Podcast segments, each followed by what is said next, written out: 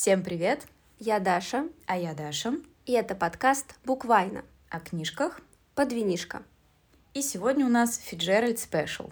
Обычно мы выбираем книгу и обсуждаем ее вместе. Кто-то выбирает и подготавливается больше, чем другой.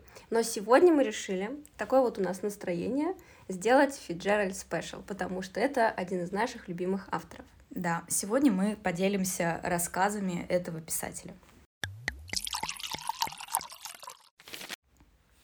Ну, сначала мы поговорим немножко о самом Скотте Фиджеральде. А если быть точными, Фрэнсис Скотт Кей Фидже, Фиджеральд. Простите, я дай, вот буквально за пару минут начала переучиваться, потому что он вообще для меня был Фиджеральд, но, как говорит Даша, у нас наш эксперт по произношению — это Фиджеральд. Да, а, и да, наш э, любимый писатель, мы с Дашей об- обе питаем к нему очень теплые чувства. Совершенно верно.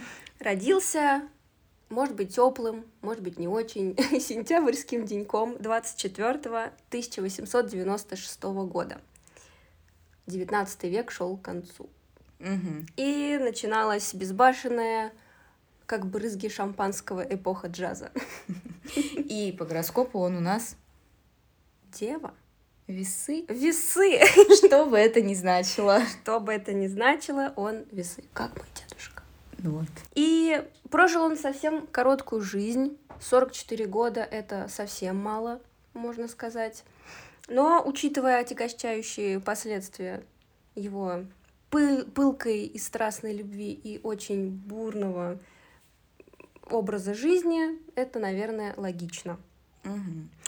А, Фрэнсис Скотт Кей Фиджеральд великий американский писатель, который а, очень хорошо и очень подробно и живо описал а, людей той эпохи.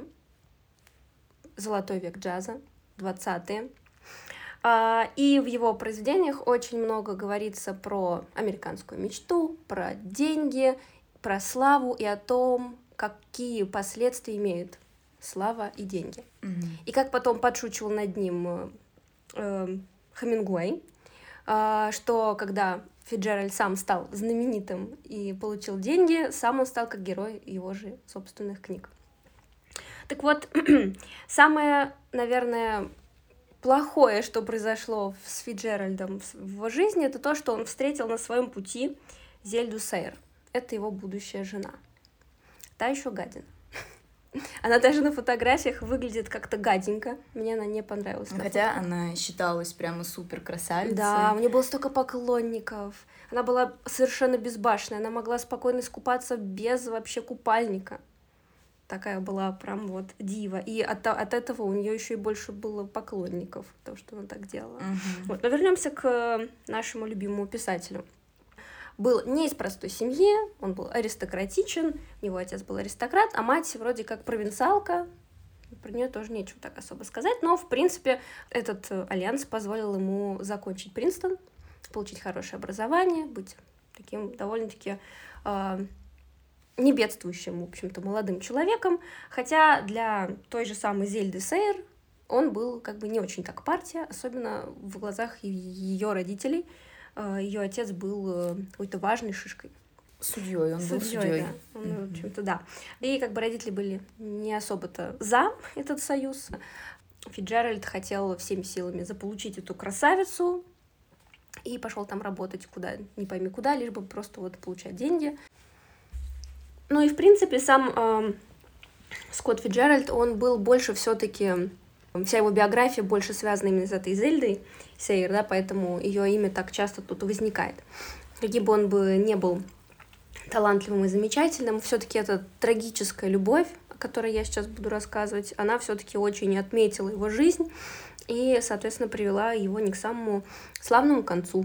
Фиджеральд становится понемногу писателем, он пишет, он из, э, издает романы, но сначала и- у него не так сильно все хорошо получается, он, э, ему возвращают его романы с пометкой «исправить», вот, и не так-то он сильно уверен в себе, но в какой-то все-таки момент у него, ему получается, у него получается завоевать сердце этой Зельды, и они женится. И об этой паре знают все. Вся светская хроника, вся переполненная событиями из жизни Фиджеральда и этой Зельды. А, Чита становится полностью воплощением вот этой золотой молодежи на эпохе джаза. Они просто творят не весь что, то они катаются на крыше такси, голышом там в кино идут или в театр, не помню точно куда. В общем, там много анекдотов из их жизни. Говорят, что даже э, единственную дочь рожала Зельда пьяная. Вот она даже там что-то такое сказала. И она сказала такую фразу, которая потом прозвучит в «Великом Гэтсби». Я надеюсь, что она красивая и глупенькая. И потом э, эта фраза будет э, произнесена Дейзи Бьюкенен.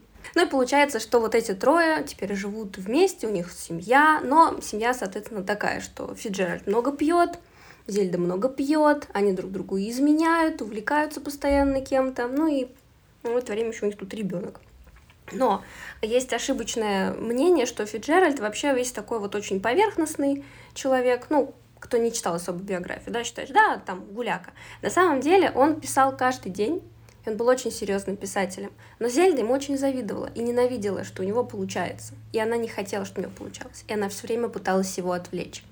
Она постоянно его уводила куда-то, то пить, то еще на какие-то вечеринки, то начинала истерики.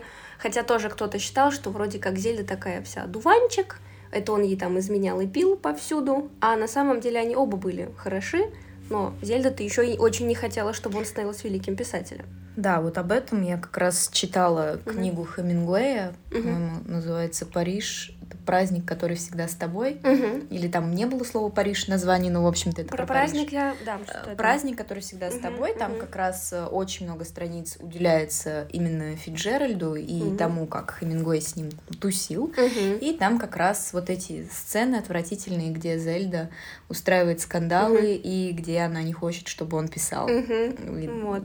всячески этому препятствует. Да, она, конечно, отвратительная дама, и сам Фиджеральд потом уже понимает, что вот эта вот встреча с ней была неправильной. И даже в какой-то из книг, да, я вот сейчас боюсь соврать, но я помню, что э, он в какой-то из книг, как бы прототип был он же, но он не добивается сердца вот той красотки, и жизнь у него налаживается. И он говорил, что это как будто альтернативный он, который мог бы быть им, если бы вот не эта Зельда, которая все нарушила. А, и да, соответственно, Фиджеральд дружил с Хемингуэем, они переписывались, и Хемингуэй ему писал, что вот давай уже, пожалуйста, for God's sake, пиши, и неважно, кого это там затронет, кого это может обидеть, не делай никаких глупых компромиссов, писал он в одном из своих писем. А также Хемингуэй считал, что ему нужна дисциплина, и он писал как раз вот это вот была цитата, но я так и вольный перевод английской цитаты. Больше всего нужна дисциплина тебе в твоей работе. Но вместо этого ты женишься на том, кто ревнует тебя из-за твоей работы или завидует твоей работе и хочет с тобой соревноваться и уничтожает тебя. Вот угу. это вот как раз про Зельду. Да. Да, но это еще, это как бы только начало, и они все равно как будто бы страстно влюблены в друг друга, да, и у них там вот прям вот бурлят страсти, а потом получается, что Зельда становится все более безумной, и у нее происходят вообще какие-то непонятные очень э, эксцессы, например, у нее был там какой-то любовник, а он ее бросил, она взяла и напилась таблеток и думала, что умрет, но не свезло. А потом, когда они встретили Айсидору Дункан э, или Дункан, Дункан, простите, не знаю, а, в ресторане, и Фиджеральд попросил а, Зельду разрешения к ней отойти и восхититься ее творчеством, а, ее персоной. Тихую Зельда пошла там куда-то в сторонку и решила упасть с лестницы чтобы себе что ли что-то сломать, то ли что ей там нужно было, непонятно. Все думали, она там вообще умерла, но она просто ушибом отделалась. Угу. Жаль. Знаешь, кого она мне напоминает? Кого? Ну, угадай. А, Сара Удров. Да. Кстати, да. Если вы слушали наши наш пред предыдущий подкаст, который про был посвящен да, про Фаузы женщину французского лейтенанта, то там вот есть одна дамочка, которая очень похожа на Зельду. Да, ты права. Вот, так что послушайте. Это тоже интересный был эпизод. Так вот, э, начиналось все с малого, а потом в итоге она сказала, что ей там какие-то голоса у нее появились, и сказали вообще не двигаться, чтобы она вообще не двигалась. И потом пошли к врачу, и врач подтвердил то, что было у многих уже на уме, у нее шизофрения. И с того момента у Фиджеральда жизнь совсем идет под откос. Э, у него и с работой не очень уже получается, естественно, ему надо сосредоточиться, но он не может, потому что надо лечить жену, он очень много денег уходит на ее лекарства, на лечение, на врачей. А в тот же момент еще очень много денег уходит на шлюх, на алкоголь. И на дочь, которая в этот момент хочет вроде как в колледже учиться, но и не учится. Она там как-то не особо хочет учиться и дурачиться, и вообще делает всякую фигню. И вроде как кто-то там даже писал, что она вот вроде как копия ее мамаши, только мама была вроде как такая очень статная и харизматичная, а ее дочь ничего из себя не представляет. И, в общем, он в этом аду варится, потом он ломает ключицу, и из-за этого не может писать. В конце концов, все это его добивает, невозможность никак вот э, вылечить жену, большой кризис в работе, дочь еще вот это. Умирает он от обширного инфаркта в сороковом году в возрасте 44 лет. Угу. Вот такая вот э, грустная судьба у этого замечательного писателя. И э, он очень хотел на самом деле славы, он очень хотел добиться призвания, признания как писателя. А, и у него это было, но он все равно был больше знаменит именно своими выходками со своей женой. Поэтому как бы писатель был постольку поскольку, видимо, хотя, да, на него обрушился успех при его первых романах. И только после его смерти он уже стал действительно очень популярным культовым писателем, к сожалению. И напоследок от себя еще хотела добавить, что Фиджеральд постоянно переписывался со своей дочерью, Хотя она читала его письма только для того, чтобы э, увидеть там денежку. Он открывал их только для этого. И я нашла одно письмо, которому он писал. Мне это очень понравилось. Он написал э, список вещей, о которых стоит э, беспокоиться, и список вещей, о которых не стоит беспокоиться. И в списке вещей, которых стоит беспокоиться, всего четыре вещи. А в том, о чем не нужно беспокоиться, их довольно много. Например, не стоит беспокоиться о общем мнении, о, о куклах, о прошлом, о будущем, о взрослении, что кто-то э, лучше тебя, о триумфе, наоборот, о проигрыше, комарах и, в общем, о других насекомых, о родителях, о мальчиках, о разочарованиях, удовольствиях и удовлетворении. Это все, о чем не нужно думать. Что ж, а вещи, о которых стоит беспокоиться, это интересно. Четыре вещи. Храбрость, чистота, эффективность и искусство верховой езды. Да, вот э, что нам советует Фиджеральд. А вот о чем нужно подумать? Такое. Как хорош, хорош я, если сравнить с, со своими ровесниками. Э, школа, ну, это он там посыл для дочки, видимо, делал, да? Понимаю ли я действительно людей? Стараюсь ли я делать свое тело полезным инструментом, или я его отрицаю? Такие вот интересные вещи. Советовал Фиджеральд своей дочке, ну и это дошло до нас. Ну и перейдем к тебе, Даша. Что ты нам сегодня подготовила про Фиджеральда? Я, как всегда, подготовила его советы, которые, чему мы можем у него поучиться. А, итак, первое. Ты или охотник, или дичь. Или действуешь, или устало плетешься сзади. Хм. Второе. Я считаю, что мудрый писатель пишет для молодежи своего собственного поколения, критиков следующего и ученых всех последующих. Хм. Ну, он, наверное, так и сделал ну, да. придерживался этого угу. креда. А, вот следующий такой более житейский. Отсыревшие кукурузные хлопья доводят человека примерно до того же, что и каменное сердце. Слушай, да. Да. Ненавижу отсыревшие хлопья. И отсыревшее печенье. Дело говорил Фиджеральд. Серьезно. Следующее. Семейные ссоры тяжкие. Здесь нет законов и правил. Они не походят ни на болезни, ни на раны, скорее на те кожные трещины, которые не зарастают, потому что зарасти им нечем. Ну, был большой опыт. Да. Вот. Иметь дворецкого очень удобно. Если дела пойдут совсем плохо, будем посылать его в Нью-Йорк, чтобы он занимал нам очередь с бесплатными обедами.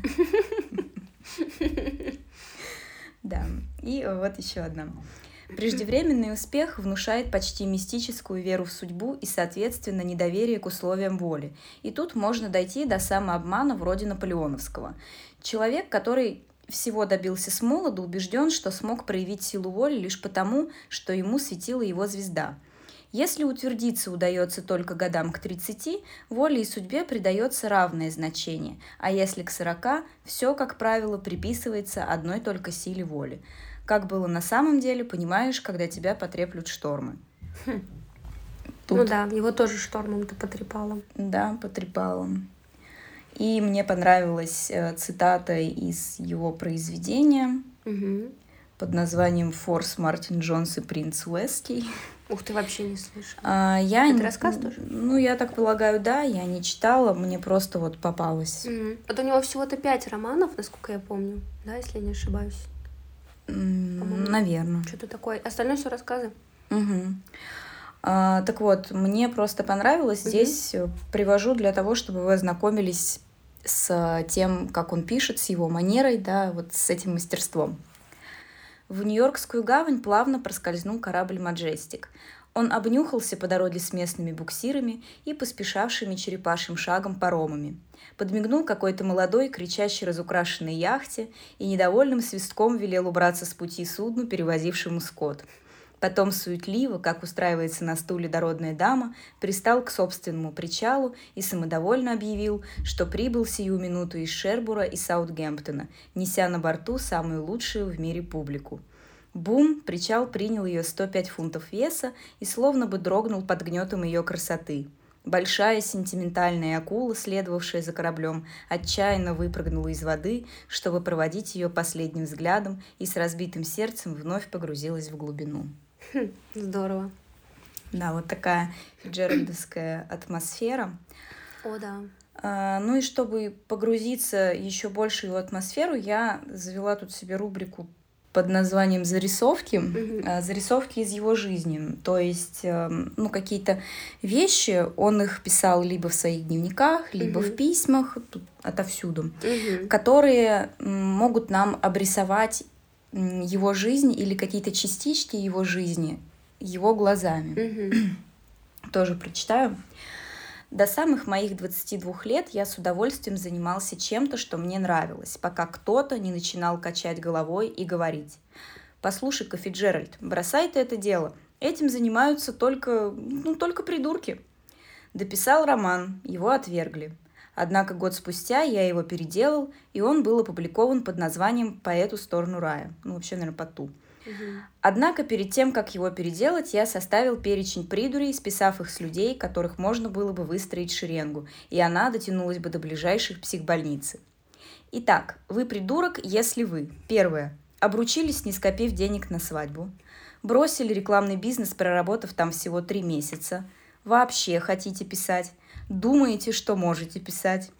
Пишите о глупых мальчишках и девчонках, про которых никто не хочет читать. И так далее, пока год спустя не выяснилось, что все просто шутили, а на деле всю жизнь верили, что писательство – мое единственное призвание, и страшно хотели мне об этом сказать, едва языки сдерживали. Ну, то есть, когда ну, уже прославил. Да, да, да, да, так всегда. Да я же говорил, что ты станешь великим писателем. Да. Mm-hmm. Дальше про Фиджеральда и финансы, ну, потому что с финансами он совершенно не умел обращаться, mm-hmm. и, собственно, никаких иллюзий по этому поводу на свой счет он не питал. Вот, вот что он говорит. За месяц до женитьбы я отправился к брокеру и спросил, как мне лучше вложить определенные средства. Он призадумался – «Облигации свободы вам не подойдут», — сказал он наконец. «Их слишком просто обратить наличные. Вам нужен добротный, надежный, консервативный вклад, причем такой, в который не залезешь каждые пять минут». В итоге он подобрал мне облигацию, которая давала доход в 7% и вообще не была представлена на рынке. Я вручил ему свою тысячу долларов, и с того дня началось мое накопление капитала. В тот же день оно и закончилось. Попытка продать единственную мою собственность, облигацию на тысячу долларов, всякий раз, как у меня случается финансовый кризис, я извлекаю ее на свет и с надеждой тащу в банк, полагая, что поскольку проценты по ней выплачивают аккуратно, она, наконец, приобрела значительную ценность. Однако продать ее мне так ни разу и не удалось. Поэтому она постепенно превратилась в некое священное фамильное достояние. Жена называет ее не иначе, как «твоя облигация». А когда однажды я забыл ее на сиденье в вагоне метро, мне ее вернули.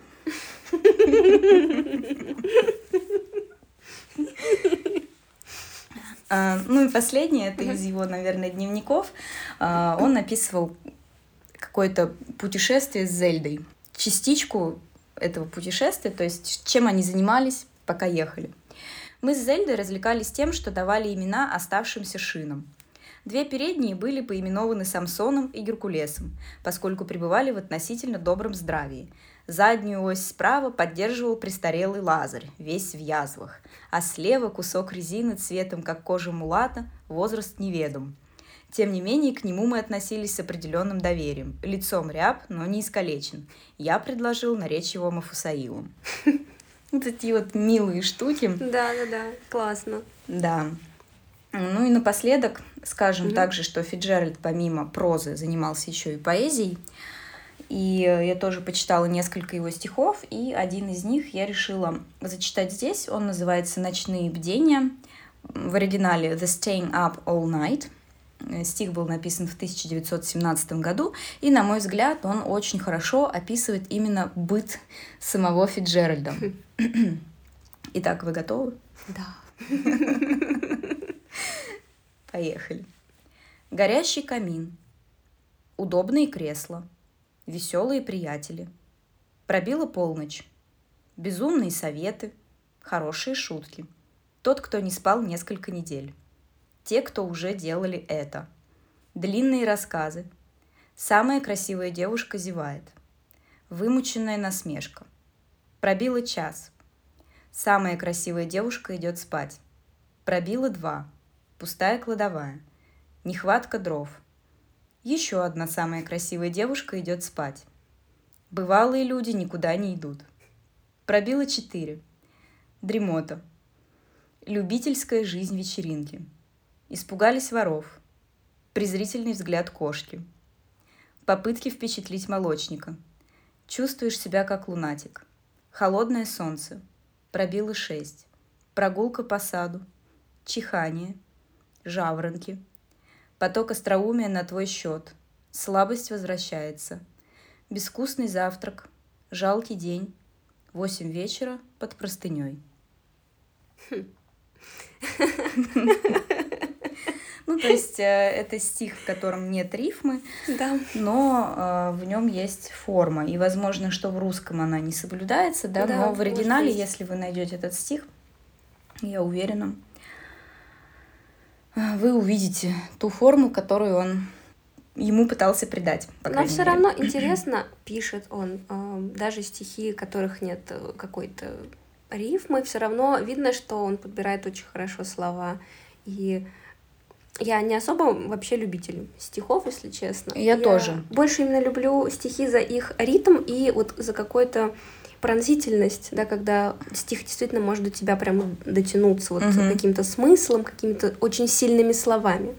И вот тут, э, несмотря на то, что вроде как ничего такого и не происходит, он все равно так здорово как-то это сказал, что это мне понравилось. В общем. Я люблю доступный стих по смыслу, так скажем. А, потому что если я слишком долго ну, читаю, например, если стих какой-то длинный, он витиеватый, там вот с этими а, какими-то завихрениями, украшениями. Э, просто вот когда в кучу свалили все вот эти приемы художественные, то я перестаю уже понимать, о да. чем я вообще читаю, я теряю нить, э, вот эту смысловую нить, угу. и не понимаю, вот о чем идет речь. Поэтому я уходит. люблю как раз вот именно такое, что сейчас здесь прозвучало, где все доступно, да, по сути. А помнишь стихи э, этих авторов Красного Бубна? Да. вот. Вот там вообще. Все четко. Да. Ну и я люблю хайку. Мне тоже нравится. Вот. Да. У них очень много смыслов, несмотря на то, Да, что очень да, мало да, да. текста, но очень много смыслов. И в них Очень такая, классно. вот это именно как раз то, что прям пробивает. Вот. Да, да, да, да. Словами вот четко подобранными, ничего лишнего, вот прям Да. вот. Остальное мне многое кажется графоманством. Ну да, мне вообще кажется, что японцы к этому вот подошли как раз очень а, правильно насчет того, что у стиха стих это все-таки короткая форма. Ну да, да, да. Вот. э, Ну, как там потом поэмы всякие. Ну, элегии, поэмы, баллады, да. вот Нет, ну я, конечно, э, не берусь говорить, что это, ну, так скажем, не стоит никакого внимания, нет, просто конечно, это да. неинтересно лично мне. Мгм, Я с тобой солидарна. Но я восхищаюсь людьми, которые действительно увлекаются поэзией. Ну да. Вот для меня это потому что что-то запредельное пока что. Ну, для меня вот, например, э, рифмовать, да, и делать э, вот именно ритм, да, я вот очень уважаю людей, которые это делают, потому что, ну, у меня, ну, ну совсем не выходит, ну, просто Мгм. никак. Ну что ж, я начну с рассказом, который я выбрала на сегодня. И э, на самом деле выбирать было сложно, потому что у Фиджеральда, ну, как минимум, пять книг, посвященных именно только рассказам, даже которых только рассказы. И я наконец-то выбрала рассказ, который называется «Как Дели Римпл сбился с пути», который был написан в 1920 году. Все рассказы он публиковал в журналах и газетах, вот, и она вот вышла как раз в 1920 в журнале The Smart Set. Этот рассказ начинается с небольшого вступления, которое не имеет ничего общего с самим рассказом, и здесь говорится о том, что было бы очень классно, и наверняка кто-то так и сделает, какой-нибудь гениальный там педагог напишет книгу а, для людей, которые утратили свои иллюзии, что нужно делать в таких случаях, как себя вести и так далее. Но герой э, рассказа Дели Римпл, Брайан, у него такой книги еще нет. Он живет в том мире, в каком еще этой книжки нет. Сюжет довольно простой у этого рассказа, но, как всегда, Фиджеральд умеет очень мастерски, во-первых, писать все и поставить какие-то интересные такие моменты, на которые обязательно потом обратишь внимание. И этот Брайан э, Дели Римпл, он, э, он сыграл свою звездную роль в истории, ну, соответственно, Америки. Ничего не говорится, где он там был, но понятно, что он был на войне. И в этой, в этой истории фигурировал пулемет Льюис и девятидневная вылазка какой-то там за линию, выкатывание за линию немецкого фронта. Все намеками. А, И, соответственно, классическая история о том, как человек, побывавший на войне, который там что-то сделал выдающееся, нафиг никому не нужен на гражданке. А, ему там шлют э, салюты, он теперь великий, навсегда его все запомнят, обещают ему. А по сути оказалось, что он в 23 года уже никому не нужен. И он э, в этих лучах славы погрелся, погрелся, и внезапно он осознает, что живет вообще в каком-то пансионе, точнее, он жил там в доме у мэра сначала, и откуда его уже потихонечку намеком пытают э, вытурить, потому что он там никому не нужен. И он понимает, что у него почти нет ни гроша за душой, и нужно что-то делать. Всем на него уже плевать. Пока он был в грелся в лучах славы, ему предлагали работу, он от нее отнекивался, потому что, наверное, думал, что он и так справится. И оказалось, он без работы, э, не за что платить фактически за жилье. И в этом случае он, естественно, идет искать себе работу. Очень много чаяний о том, что вот он сейчас найдет замечательную себе работу, будет много денег зарабатывать, жена у него будет. Ну, в общем, типичный персонаж э, Фиджеральда, который мечтает о своей минуте славы и еще и денег бы подзаработать. И он туда идет, сюда идет. Никто ему уже работу давать не хочет, все уже занято. И доходит он до какой-то лавочки, в которой ему тоже как-то давно предлагали работу. И там ему хозяин говорит, ну, ладно, так и быть, дам я тебе работу, мистер Мейси, говорит. Но пока будет очень мало. Там будет 40 долларов в месяц. А, Наверное, это было очень мало по тем меркам тоже. А, Будешь там изучать ассортимент, сказал он. Вот. И пришел этот весь э, такой Брайан, полон надежд, Дели Римпл, и увидел, что там на самом деле нет никакого ни продвижения, ни успеха, просто это пыльный склад, и там еще рядом с ним работает бок о бок еще один э, человек, пообщавшись с которым, он понимает, что никакого продвижения по службе у него, скорее всего, в ближайшие 4 года не, не светит. Потому что этот парень, он заявил ему, что Он там работает уже тоже, изучая ассортимент, уже 4 года. Но на пятый ни за что не останется и обязательно оттуда уйдет. И очень прикольно сам Фиджеральд описывает, Фиджеральд описывает этого персонажа. Я сейчас даже немножко зачитаю. Его звали Чарли. Чарли Мур. Чарли было 26 лет, и вокруг него витал смутный аромат слабости, который часто ошибочно принимают за миазмы злобы.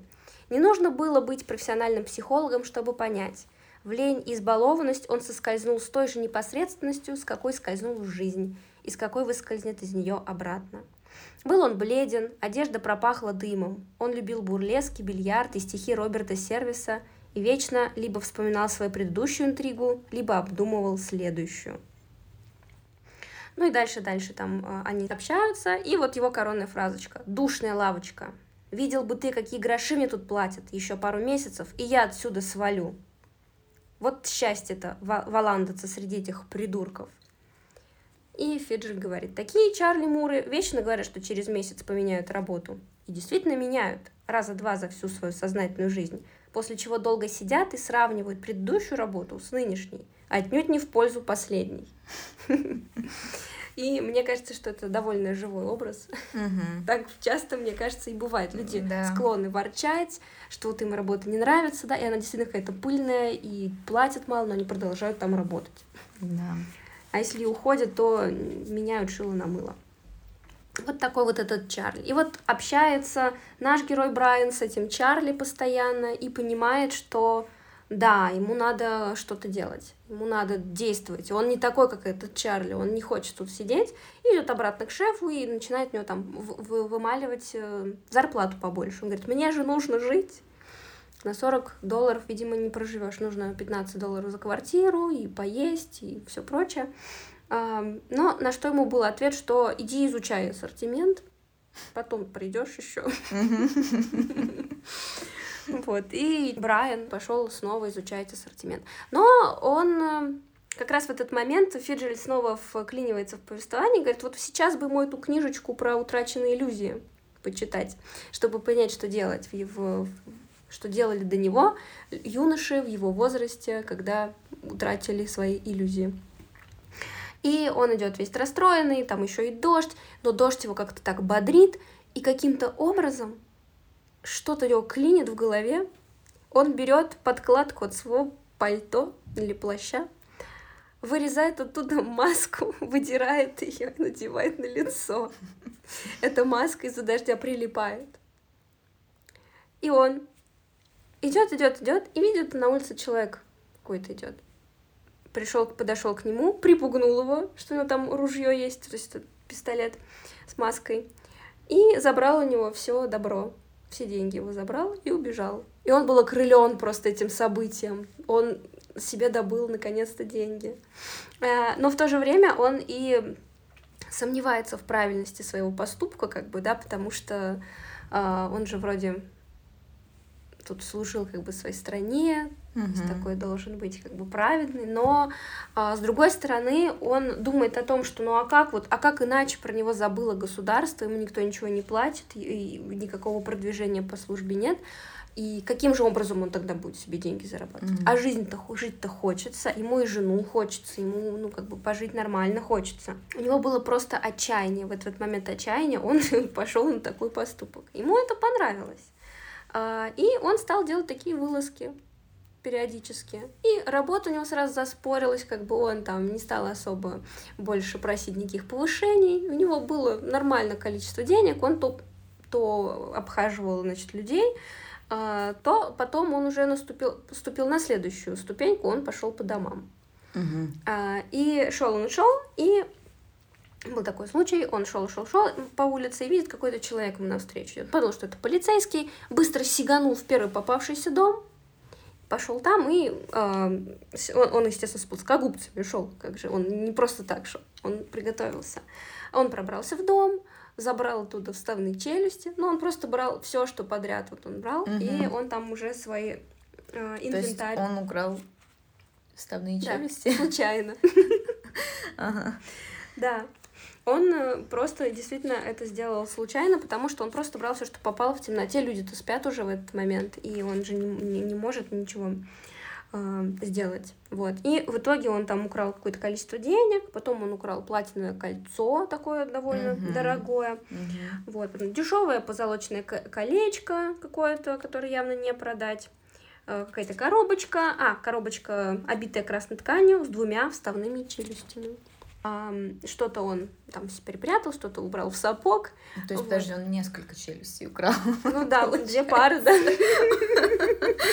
Коллекционер. Коллекционер просто, да. И а, потом уже а, про него в газетах пишут, вот, и называют его бандюга Билл из Серебряного района. Он, конечно, с собой очень доволен, что он теперь вот такой вот. И кто-то там, э, свидетель, видел, что он огромный детина с диким лицом. Чему он очень рад. Да, про челюсти ничего не было сказано, но у него все-таки совесть там зашевелилась. И он как представил, что человек придет и будет без челюсти что-то есть. А, и это опять цитата. Мысль человеке, который пробуждается на студеном рассвете и безуспешно пытается их нашарить, челюсть, о размягченном беззубом завтраке, о странном, глуховатом, перешептывающемся голосе, который раздается в телефоне в полицейском участке, об угрюмом унылом визите к дантисту, вызвало в нем сильнейшую, почти отцовскую жалость. И он завернул челюсть какую-то бумажку и кинул к квартире, к дому. Он не мог подойти, он просто кинул лужайку поближе к квартире, к двери и убежал. И в итоге потом ну, там в газете было написано, что есть зацепка, загвоздка, что вор все еще в городе. Mm-hmm. Они написали, почему, ну понятно, что из-за челюсти, блин. Да. И, соответственно, он опять был очень окрылен этим э, своим э, поступком. Но в доме, надо сказать, у него прямо была дилемма. Ему стало страшно и очень одиноко. И он говорил о том, что когда он помогал как бы родину, да, защищал и там убивал, э, с ним был весь народ. Но когда он пришел в чужой дом красть, он, он был грабитель, и он был одинок. От этого было не очень хорошо, но, блин, нужда есть нужда как бы он, он вперед к своей американской мечте должен как-то же продвигаться. Соответственно, совесть его ушла на дальний план и вылезла только тогда, когда нужно было вернуть челюсть. Но вылезла. А дальше происходит вообще очень интересная, интересный поворот. Каким-то там, в общем-то, а, образом в газетах да, просачиваются еще его какие-то проделки. А, ну, немного, он там не сильно много что-то крал, так выхаживал. Он э, не увольнялся просто только из-за того, чтобы люди не заподозрили, а почему же у него, откуда у него деньги вообще взялись. И он работал безропотно, спокойно, больше не просил никакой добавки. Чарли там с ним тоже работал. И потом в какой-то момент вот э, его вот этот главный, мистер Мейси, э, вызывает его вечером в гости э, к мистеру Фрейзеру, какому-то очень влиятельному политику дом которого он мимо пробегал к своих, своих вылазках, кстати. Угу. Он думает, это политик какой-то, а может быть, они что-то знают про то, что я делаю. Ему стало очень страшно, он боялся идти. И он пошел в этот особняк к этому мистеру Фрейзеру, и оказалось так, что этот мистер Фрейзер следил за Дели Римплом всю вот его вот эту вот карьеру в лавке вот этой, где он ассортимент нащупывал. Uh-huh. И он следил за ним, и вот этот мистер Мейсон ему сообщал, что он делает. И этот э, политик, мистер Фрейзер, сказал, что вот, э, в отличие от других молодых людей, я вижу, что вы очень серьезно настроены, что вы работаете безропотно. Ну, у вас там были какие-то эксцессы, вы вдруг зарплату решили себе побольше выпросить, но вы потом одумались и стали просто работать. Я вижу, что вы серьезный молодой человек, и вы такие люди, как вы, нам нужны и говорит о том, что хочет его себе взять в Сенат штата. И, и такая реакция была у Брайана, что он тут ворует, бегает тут по газонам, челюсти возвращает, а его хотят взять в Сенат и говорят, что вот вы перспективный молодой человек, мы сейчас из вас сделаем политика, и будете там продвигаться вперед, если вы не против. Вообще-то он сделал неплохие задатки для своей политической карьеры. Да, да, да, да, да. Кроме шуток. Да. И очень интересная концовка тем, что для меня, например, осталось какое-то послевкусие. Я не знаю, может быть, это только мне так показалось, но мне показалось, что кто-то из них знает, чем он на самом деле занимался. Угу. И там была такая фраза. Очень рад, что мы оказались по одну сторону забора. Вот, то есть он как бы перепрыгнул там через забор. Угу. Вот, и этот Фрейзер, мистер Фрейзер мистер Мейсон тоже, они ему про этот забор два раза сказали, что вот мы рады, что вы с нами по одну сторону забора.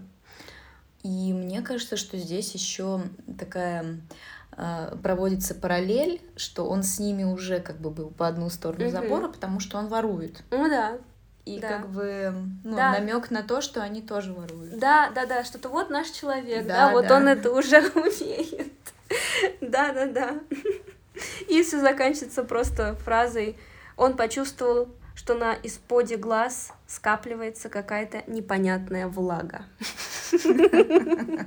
А он в итоге согласился? А вот все, да, ну, ну, конечно, да, он согласился, как, как же, все это, все это, вот его билет в ту самую жизнь, о которой он так мечтал. Когда ты описывала, как он ходил по домам и обворовывал людей, мне это напомнил еще один рассказ Фиджеральда. Так. А, Рассказ называется «Санта неудачник». Мгм. И он очень короткий, если у кого-то возникнет такое желание, я советую. В общем, там суть в том, что парень из богатой семьи э, помолвлен с девушкой, которая ему говорит, слушай, ты не только зарабатывать не умеешь, но ты и тратить не умеешь. Он такой, как это, я же вон какие папины счета растрачиваю, типа, мой папа с тобой не согласится. Она говорит, ну это не трата, это мотовство. Вот у тебя сейчас сколько денег в кармане? Он говорит, 25 долларов. Говорит, иди на улицу, а был канун Рождества, и просто раздай эти деньги нуждающимся. И вот в итоге закончилось, я не буду вдаваться в подробности, но закончилось все тем, что он выяснил, что это было не так-то и просто.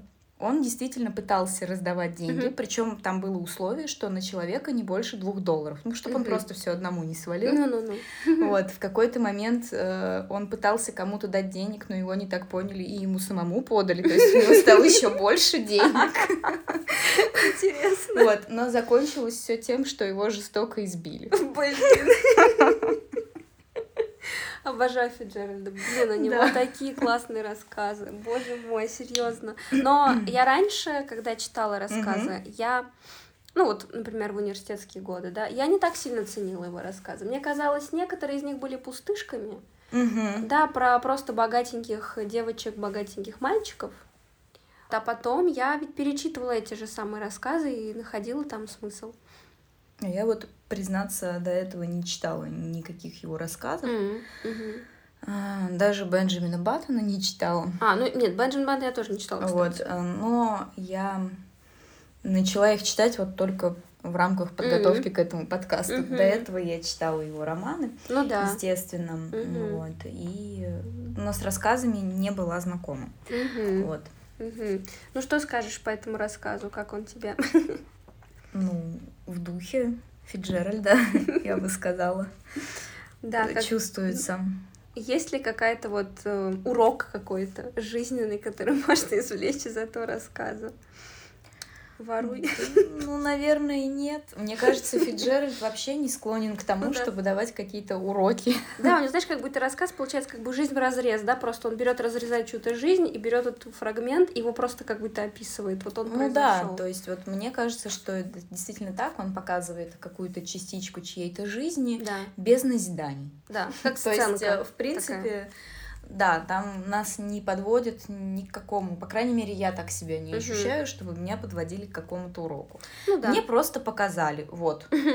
И как бы делай с этим что хочешь, в принципе.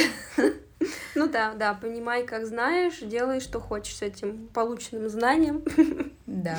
Ну, Ну, знаешь, для меня это как раз э, из разряда история ради Мгм. истории. Да. а не ради того, чтобы передать какой-то глубинный смысл, не ради того, чтобы навязать какое-то мнение, Мгм. и не ради того, чтобы научить чему-то. Ну да, да, нет чего, ничего поучительного, такого назидательного, вот так вот, вот так вот вам, детки, надо вот так делать. Ну да. Да, мне, мне понравилось, мне понравился этот рассказ, и Кстати, вот, ну, если про вот этот разрез, да, вот про Мгм. события, вот именно это, наверное, меня истопорило раньше, потому что я всегда искала раньше какой-то итог, какой-то урок, но рассказ просто резко обрывался, и ты такой, а, а что, а что, где, где, где, что, я не поняла. И вот первый рассказ, который я прочитала в этом сборнике, вот этот сборник называется «Отпущение грехов», Мгм. он вообще был очень странный. Там была просто сцена о ребенке и отце, которые просто смотрели на э, дом и, превра- э, и просто что-то фантазировали. И все. Все. На этом рассказ и закончился. Но мне нравится то, что в конце всегда есть какая-то маленькая фразочка. Почти всегда у него есть какая-то фразочка, которая как-то вроде суммирует его повествование, да, и заканчивает его, и как-то очень хорошо дополняет. Мгм. И название классное.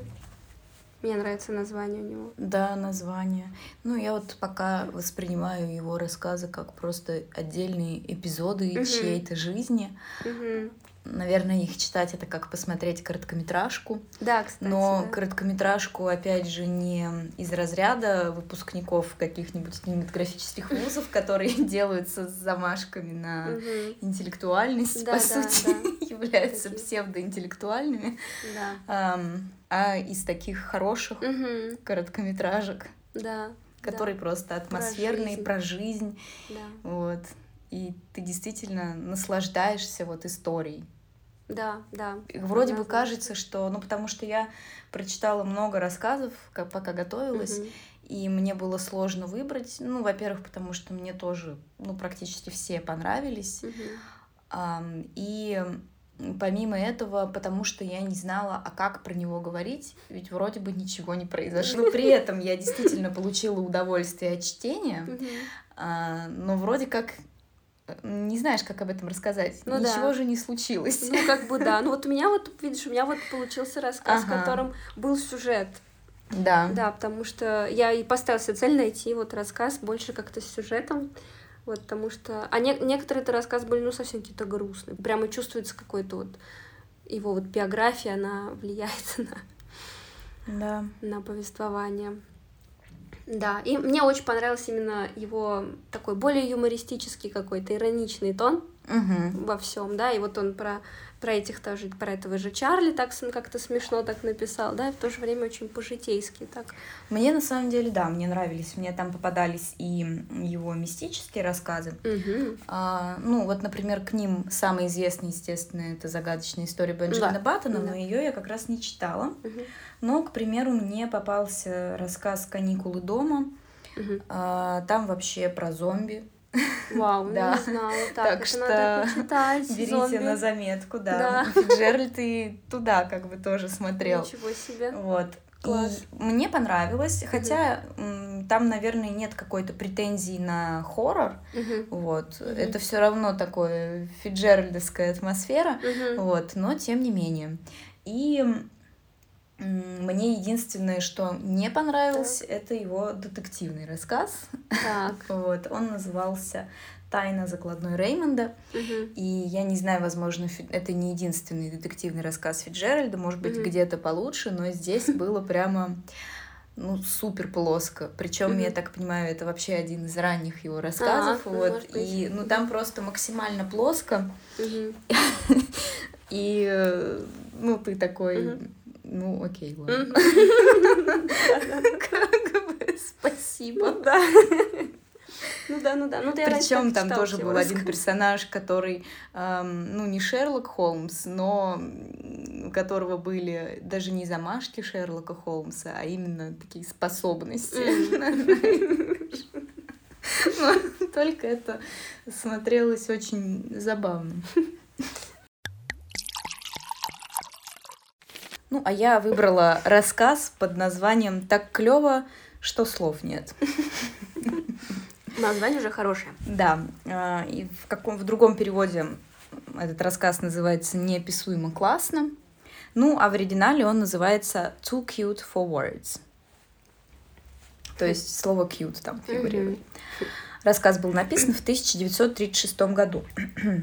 У этого рассказа есть небольшая как бы предыстория. Даже не у самого рассказа. Во-первых, начнем с того, что это был не один рассказ, а серия рассказов о Гвен. А, и задумывалась это как серия. Мгм. То есть Гвен — это имя главной героини. А, Но всего в итоге вышло, было написано четыре рассказа. Прототипом Гвен была дочь Фиджеральда, Скотти. Скотти, да. Всего, значит, было четыре рассказа, но не все из них были опубликованы, по крайней мере, в то время. Первые два были опубликованы без проблем, но следующие не принимались, может быть, за счет того, что считались не особо интересными и так далее. Но Фиджеральд печатал их э, в одном определенном журнале, он напечатал первые два, и в этот же журнал уже не принимали следующие. Мгм. И он пытался их продать другим. В итоге э, другой журнал принял следующие два рассказа, но с условием, что он поменяет там имена Э, главных героев, то есть что они не относятся к тому сборнику, вот к той серии, которая Мгм. начинала печататься уже в другом журнале. Видимо, вот поэтому в твоем сборнике как раз нет этих Да. рассказов. Вполне вероятно. Ну и я скажу, что я прочитала все четыре рассказа, и причем один из тех двух, в которых были заменены имена, м, действительно был с другими именами, но персонаж узнавался Мгм. уже по характеру Мгм. И по ситуациям, в которые он попадал, в принципе. А.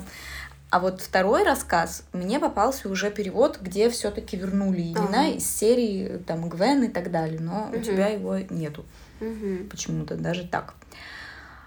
А, Есть предыстория именно к тому рассказу, о котором я буду сейчас говорить. То есть давайте представим Гвен, главная героиня рассказа, ей на момент 13 лет, дочке Фиджеральда было 14. И в рассказе фигурирует фильм под названием «Цилиндр», популярный в то время, и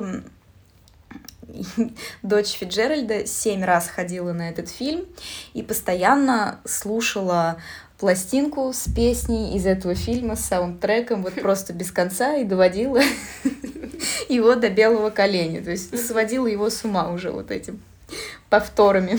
Ну, в общем, типичный такой подросток.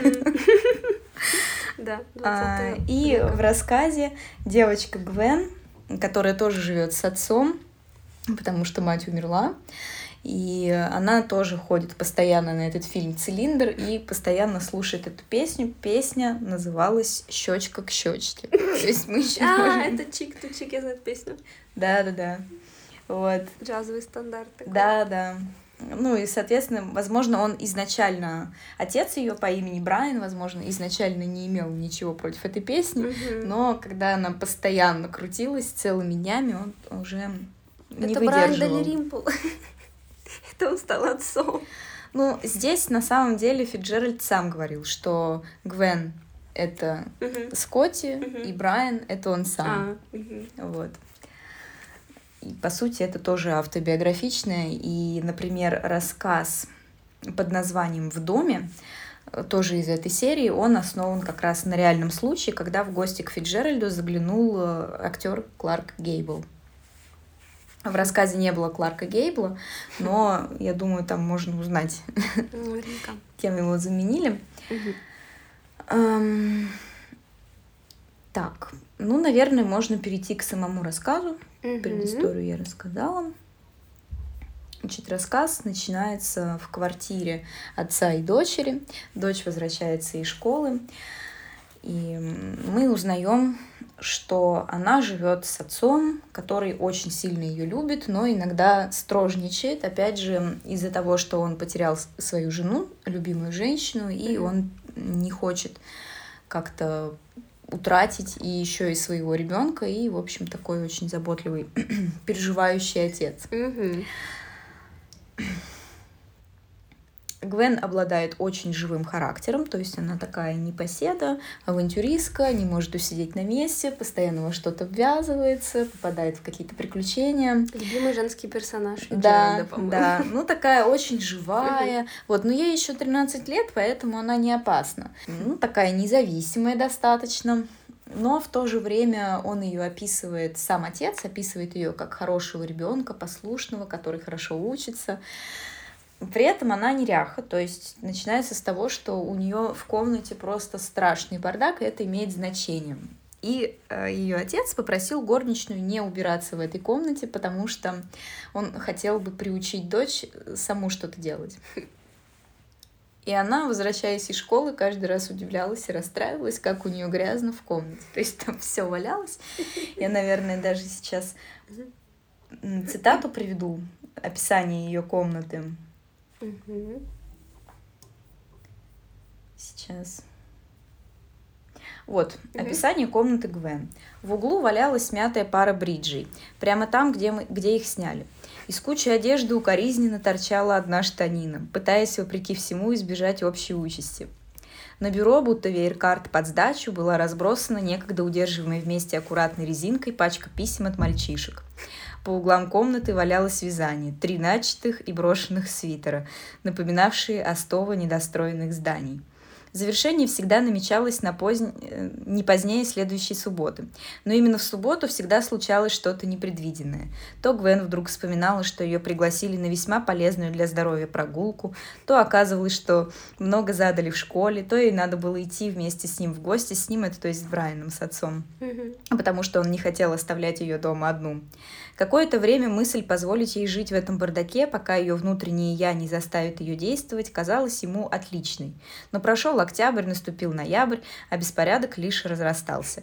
Она везде опаздывала, потому что ничего невозможно было найти. Горничная жаловалась, что даже просто подмести комнату стало под силу лишь акробату. Плохо.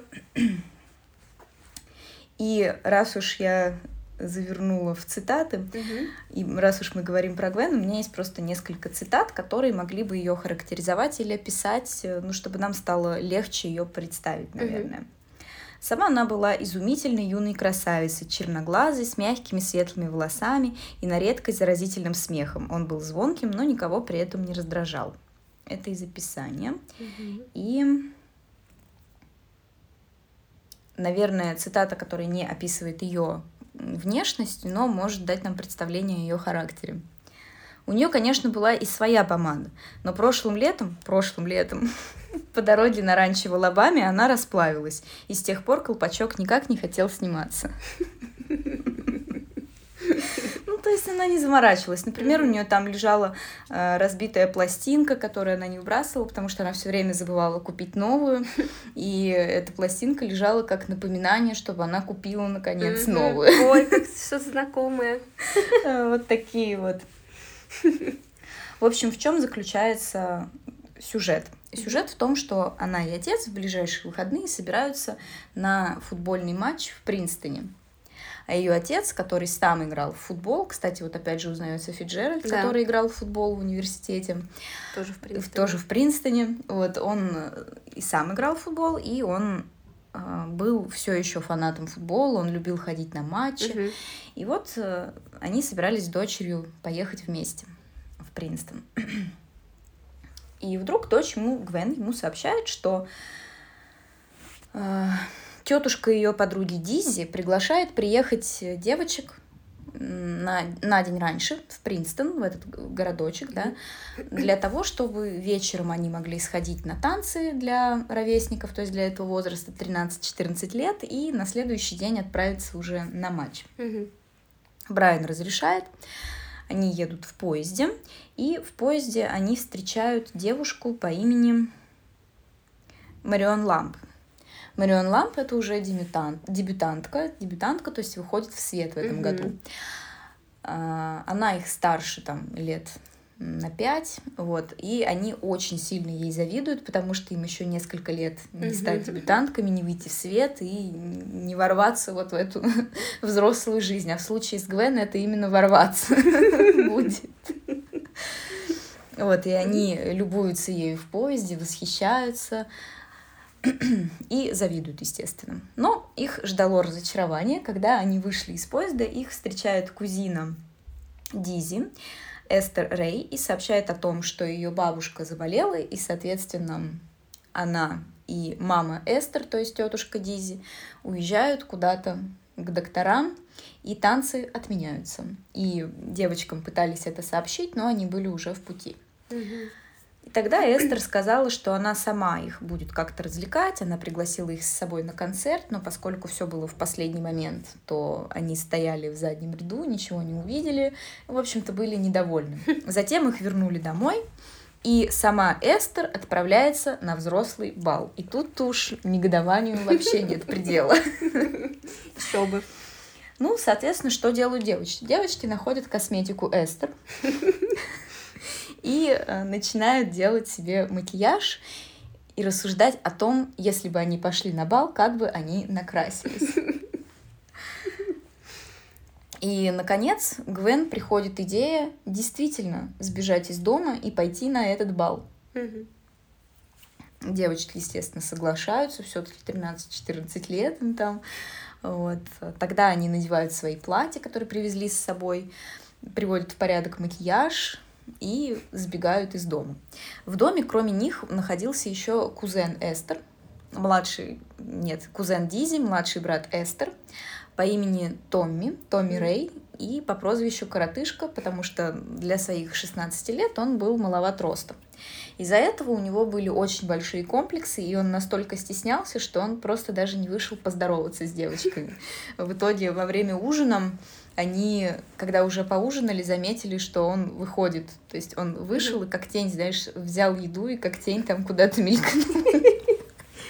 Вот настолько он стеснялся своего возраста, но я думаю, что семейное прозвище коротышка тоже тут как бы играло роль. Ну да. В общем, девчонки сбегают на бал, а бал проводится то ли на каком-то стадионе, в общем, в каком-то таком месте. И они пытаются смотреть из-за ограды, но там практически ничего не видно, зато слышно музыку. В общем, сидят они в каких-то кустах, пытаются что-то рассмотреть, слушают музыку, потому что пройти туда они не могут, их не пропустят. Ну То есть тогда все равно было все очень строго. Там и родители сидели, э, наблюдали. Паспорт Такие, знаешь, это вот как э, такие дежурные родители, как, например, показывают в фильмах на всяких балах в школах, там тоже приглашают. Вот, то есть не все подряд родители, а какие-то ответственные, комитет вот этот. И вот, значит, сидят девочки, и вдруг они э, слышат какой-то разговор недалеко от себя. И видят машину, в которой сидит Марион Ламп Мгм. из поезда. Мгм. И сидит она с каким-то парнем, и парень уговаривает ее, ну, в общем-то, на какие-то непристойности. Ай-яй-яй-яй. Ну, и он ей говорит, ну ладно, мы же все равно помолвлены, но типа это секрет, пока нельзя никому знать. Вот, и тут Дизи или кто-то из девочек чихает, и они их замечают. Соответственно, парень начинает им как-то угрожать, потому что он не верит, что они никому не расскажут. Ам, Но Марион лучше понимает психологию девочек, и она предлагает им сделку. Мгм. Она говорит, что чего бы вы хотели сейчас больше всего? Естественно, они больше всего хотели Ну пойти на танцы. Она сказала, ну, отсюда ничего не видно, но я вам покажу ход Мгм. Тайный, ну, не тайный, боковой, в общем, ход, через который вы сможете пробраться на беговые дорожки, которые не освещаются, вас там никто не увидит, зато вы увидите все. Они еще там где-то на возвышении находились, как я поняла. Девочки соглашаются, Мгм. она их провожает туда, и вот они оттуда наблюдают эм, эти танцы, парни, девушки, все танцуют, играет их любимая музыка, Эм, да, и они счастливы. И вдруг они То есть на они входе- счастливы просто смотреть. Да, хотя бы так, пока что так. Это уже что-то, это ну да. лучше, чем... Ну, им вообще изначально собирались устроить танцы прямо дома и пригласить таких же, ну, ровесников, Мгм. там, 13-14 лет. Детская дискотека. Да-да, малышок. Класс событие было бы. И тут они замечают у входа на танцы Томми Рэя, Мгм. который стоит там, и они такие, ой, а смотрите, Томми Рэй, он же вроде не хотел приходить, ну, Мгм. то есть его узнает, естественно, Дизи, кузеном, который он да? является, да. И они замечают, что он выглядит не очень-то счастливым, потому что что же он там делал? А, Оставшись дома один, он, в общем-то, там погрузился в какие-то книжки по химии себе спокойно, в общем, хотел приятно провести вечер, так скажем. Но тут на имя сестры приходит телеграмма И он просто не знает, что с этим делать, и бежит туда на этот танец, на эти танцы, чтобы передать телеграмму сестре. Как плохо без телефона. Да, но вот дилемма. Он стесняется идти через толпу, и вот он стоит у входа и не знает, что ему делать, а сестру еще найти надо. Да. Вот. И в итоге он залезает на эти же беговые дорожки, чтобы оттуда рассмотреть свою сестру, и там сталкивается с девчонками. А, В итоге он им объясняет, что он здесь делает, а Гвен в это время подмечает, что он вообще-то симпатичный. И, он, и она говорит, давай я тебе помогу. Давай я помогу тебе отнести это письмо, я его отнесу. Мгм. так и быть. Но тебе придется со мной спуститься туда, э, и оттуда я уже пойду одна. Он смотрит на Гвен, замечает, что она, в общем-то, ничего, хороша собой и, немаловажно, ниже его. Пока. Вот они 12. э, идут, они спускаются, и тут Гвен говорит, ну, знаешь, я понесу письмо, а ты понеси меня. Ну, как-то мне неприлично идти одной. Через танцы девушка одна, да еще тем более такого возраста, как я. И он ей нет, мы так не договаривались. Ну, в общем-то, она его обманула. Ну да. Можно так сказать, заманила в сети. Закончилось тем, что все-таки они начали танцевать, потому что она его убедила, что в танце будет ам, как-то более благоразумно продвинуться к его сестре, потому что тогда на них никто не будет обращать внимания, потому что они танцуют, как и все. Вот так Гвен добилась всего, чего хотела. Вот они, значит... То есть э, она без подружек пошла. Да, без подружек. Она в танце с Томми Рэем продвигалась к Эстер Рэй, чтобы передать телеграмму. И здесь Фиджеральд переносит нас в комитет наблюдающих родителей. А родители очень скучают. Большинство из них уже мечтает о том, как бы лечь в теплую кроватку, а им тут приходится сидеть. Быстрее бы все закончилось. В общем, позевывают, там сидят. Кто-то уже просто дремлет Ну, без конечно, зазрения сидишь, совести. танцуют, а тут сидишь, смотришь тут на них, на всех. Представляю, какие там были вечеринки, как всех блюет там еще прочее. Ну, там такого не было, конечно, то есть это были более благоразумные, то есть это не те уже, где молодежь, которая э, спокойно, без родителей, уже взрослые, да, и они творят что Это скорее автопати. То, о чем ты А. говоришь, это скорее А, автопати. ладно. А вот э, это такой был приличный бал, бал дебютанток, где вот как раз родители за всеми наблюдают, то есть наблюдают, чтобы никто не уединялся там, но опять же, под таким надзором, вот как мы видим, кто-то Мгм. уже там Под- проскальзывает. Проскальзывает. В общем, одна из дам вдруг обращает какую-то необычную пару, и она говорит, господи, а это что за лилипуты? Такая, да вы посмотрите на эту девочку, типа. Она же, ей же лет, если она сотрет косметику, то ей будет лет 13, там, 14. Мгм. Мужчина, сидящий рядом с ней, что-то ей невнятно отвечает, потому что он как раз из тех, кто задремал.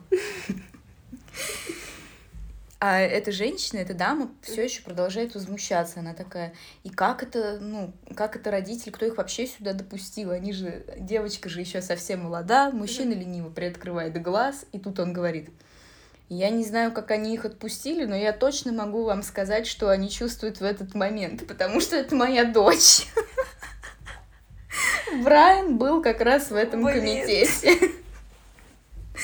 И он, естественно, заметил Гвен, Но он решил не устраивать сцен. Вот. В итоге вечер закончился, все прекрасно, там телеграмму передали, и на следующий день он поджидал Гвен э, в месте, насчет которого они уговорились, для того, чтобы отправиться на матч.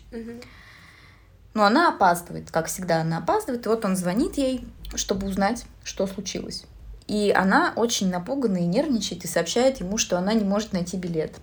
Что билет на матч она, скорее всего, оставила в своей комнате, в их квартире, где Мгм. вот этот бардак, потому что она его прикрепила на зеркало, чтобы посмотреть, как он там будет смотреться. В итоге он, видимо, хорошо смотрелся, и так там и остался. И здесь связь прерывается. То есть это то время, когда э, ты разговаривал с кем-то по телефону, и вдруг ты начинал слышать разговор каких-то других людей. И, в общем, вот с ними случилось именно это. Там какой-то мужчина орал, чтобы ему там доставили что-то в номер.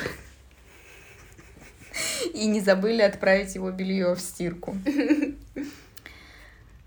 Э, Брайан пытается дозвониться, то есть он перезванивает, он пытается дозвониться, чтобы объяснить ей, что делать. Он ей хотел посоветовать, чтобы она купила самый дешевый билет, прошла по нему и там уже нашла самого Брайана, и они бы сели спокойно вместе. Но он не мог никак дозвониться. В итоге время шло, матч уже начинался, то есть он слышал, что там уже трибуны ревут, а он такой фанат футбола, и он просто не знал, что ему делать. Его разрывало между дочерью и между футболом. И в итоге он сначала пошел в сторону дома э, Рейв, но потом он подумал. Он вспомнил, как она танцевала на балу, куда ее, естественно, никто не отпускал, и вообще ей там не место было. И он разозлился. У него были мысли, почему это она имеет право развлекаться, а я хоть раз в жизни не могу пойти на футбол вот, ради себя. И он плюнул на все и пошел на футбол. Каково же было его удивление, что когда он прошел на стадион, uh-huh. он увидел там Гвен, которая уже даже заняла ему место. Uh-huh.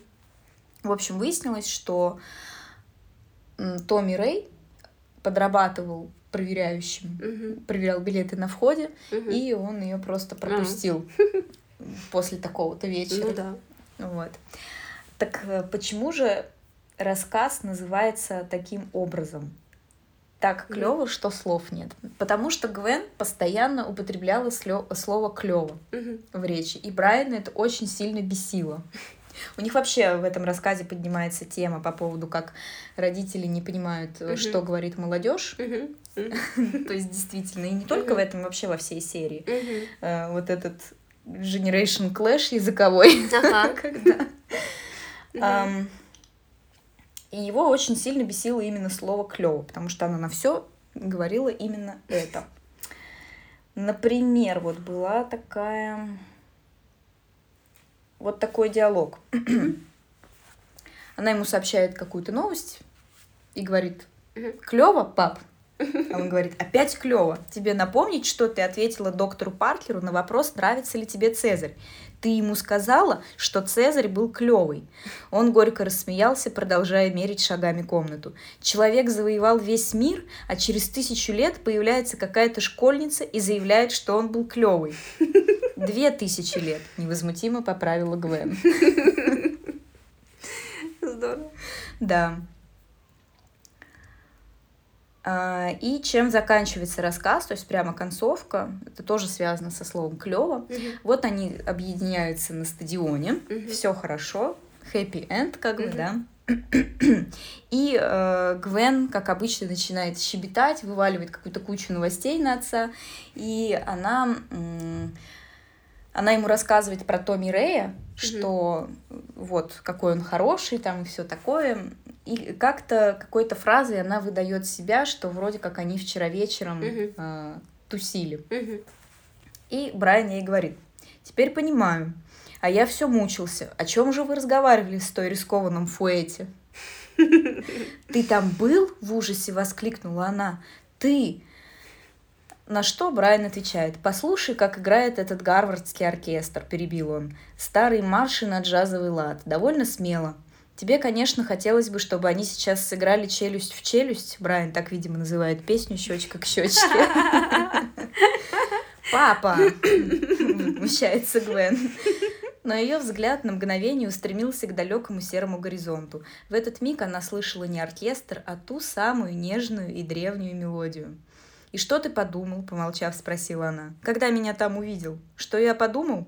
Я подумал, что ты выглядишь так клево, что слов нет. И Гвен отвечает, не ври. Как хочешь, наказывай, но прошу тебя, не повторяй больше при мне это отвратительное слово. Вот так Гвен отучается. Такая история чисто фиджеральдовская, по-моему. Ну и, собственно, она же, в общем-то, и взята из его жизни, и человек взят из его жизни, прототип, да? Да, да. Прикольный рассказ. То есть, по сути, опять мы можем сказать, что ну вроде ни о чем, вроде бы тут нет особого сюжета, да. ничего такого не происходит, но приятно просто погрузиться вот в эту атмосферу, причем здесь это именно это те рассказы Фиджеральда, в которых ты погружаешься в атмосферу mm-hmm. беззаботности, а, такой вот Абсолютно. То есть Мгм. это подросток, ну какие заботы? Она из такой ну, то есть отец достаточно обеспечен для того, чтобы вести спокойный образ жизни, ходить на танцы, развлекаться. Да. Вот. Ну так, приятно мне Мгм. было. Да, мне нравятся тоже вот именно вот эти рассказы, где Да. много беззаботности у него. Хотя их, я бы не сказала, что их, наверное, так много прям вот. Но есть. Я помню в другом сборнике, как раз, эм, который у меня сейчас, к сожалению, нет, но он называется «Новые мелодии печальных оркестров». А, Там был первый рассказ, который э, начинается с того, что там двое путников просто останавливаются, у них там ну, какая-то проблема с машиной. Они подкатывают к какому-то дому, а там сидит девчонка, ну там лет, может, тоже 15-16, на гамаке с книжкой и ничего не делает. Мгм. И это было так описано классно, что думаешь, блин, вот, вот оно лето. Чудесное. И он это очень классно описывает, всегда подбирает классные слова. Клевые. Да. Клевые слова. Ну, как мы помним, в оригинале это было cute. Cute, да. Вот, кстати, увидела тут еще одну. Как раз когда Гвен собиралась с девочками на танцы, предложила эту идею, они, девочки ее поддержали и спрашивают, а какой у тебя план? А плана у Гвен не было. Ей не приходило в голову абсолютно ничего, не считая мысли о том, что предстоящая ночная прогулка с накрашенными губами по университетскому городку как-то не вязалась со скандалом, который она неделю назад закатила отцу из-за кукольного домика. Она во что бы то ни стало хотела оставить домик в комнате и не отправлять на хранение в чулан. Еще такая небольшая характеристика Гвен. Но знаешь что? Я здесь чувствую, это же про его дочь, и я чувствую здесь, каким теплом и любовью вот он описывает. Ну, Я не знаю, я вот сейчас просто хочу сидеть, улыбаться и смотреть в потолок после этого.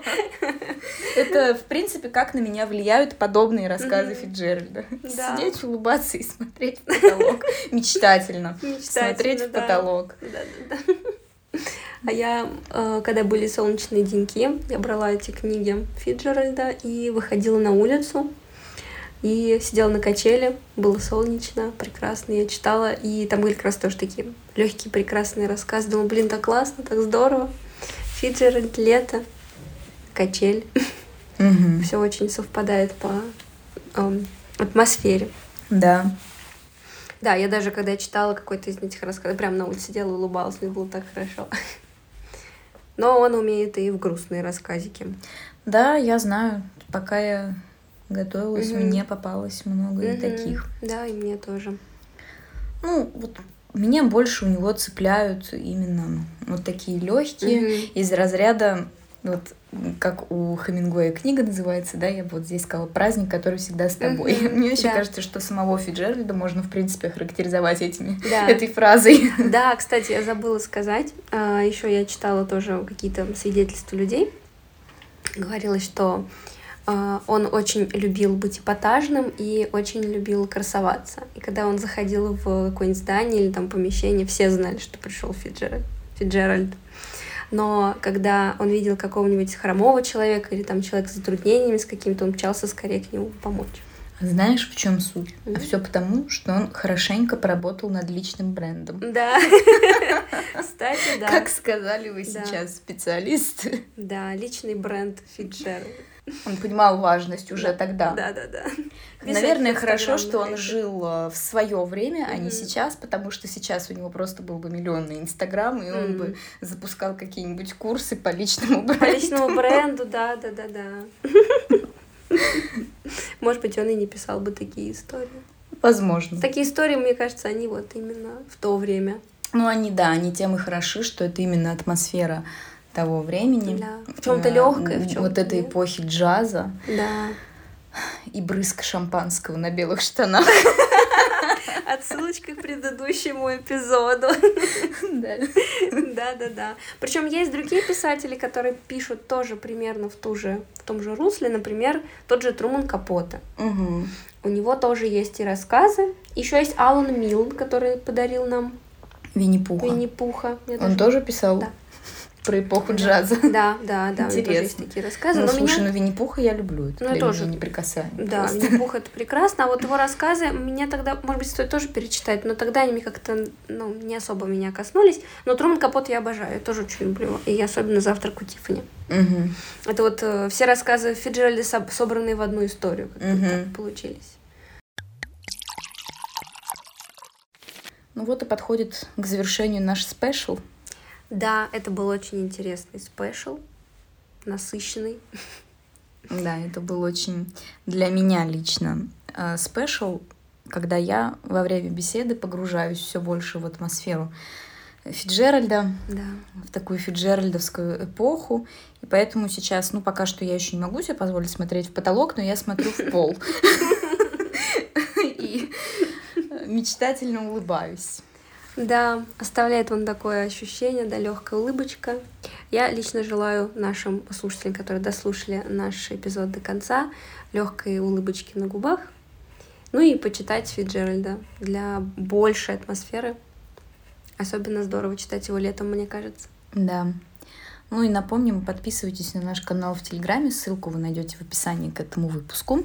Да, и оставляйте отзывы на наш подкаст в Apple подкастах и Яндекс Музыка. Это нам тоже очень нужно. Важно и приятно. Да, важно и приятно. Да, ну и на этом все. Чао-чао. Пока-пока.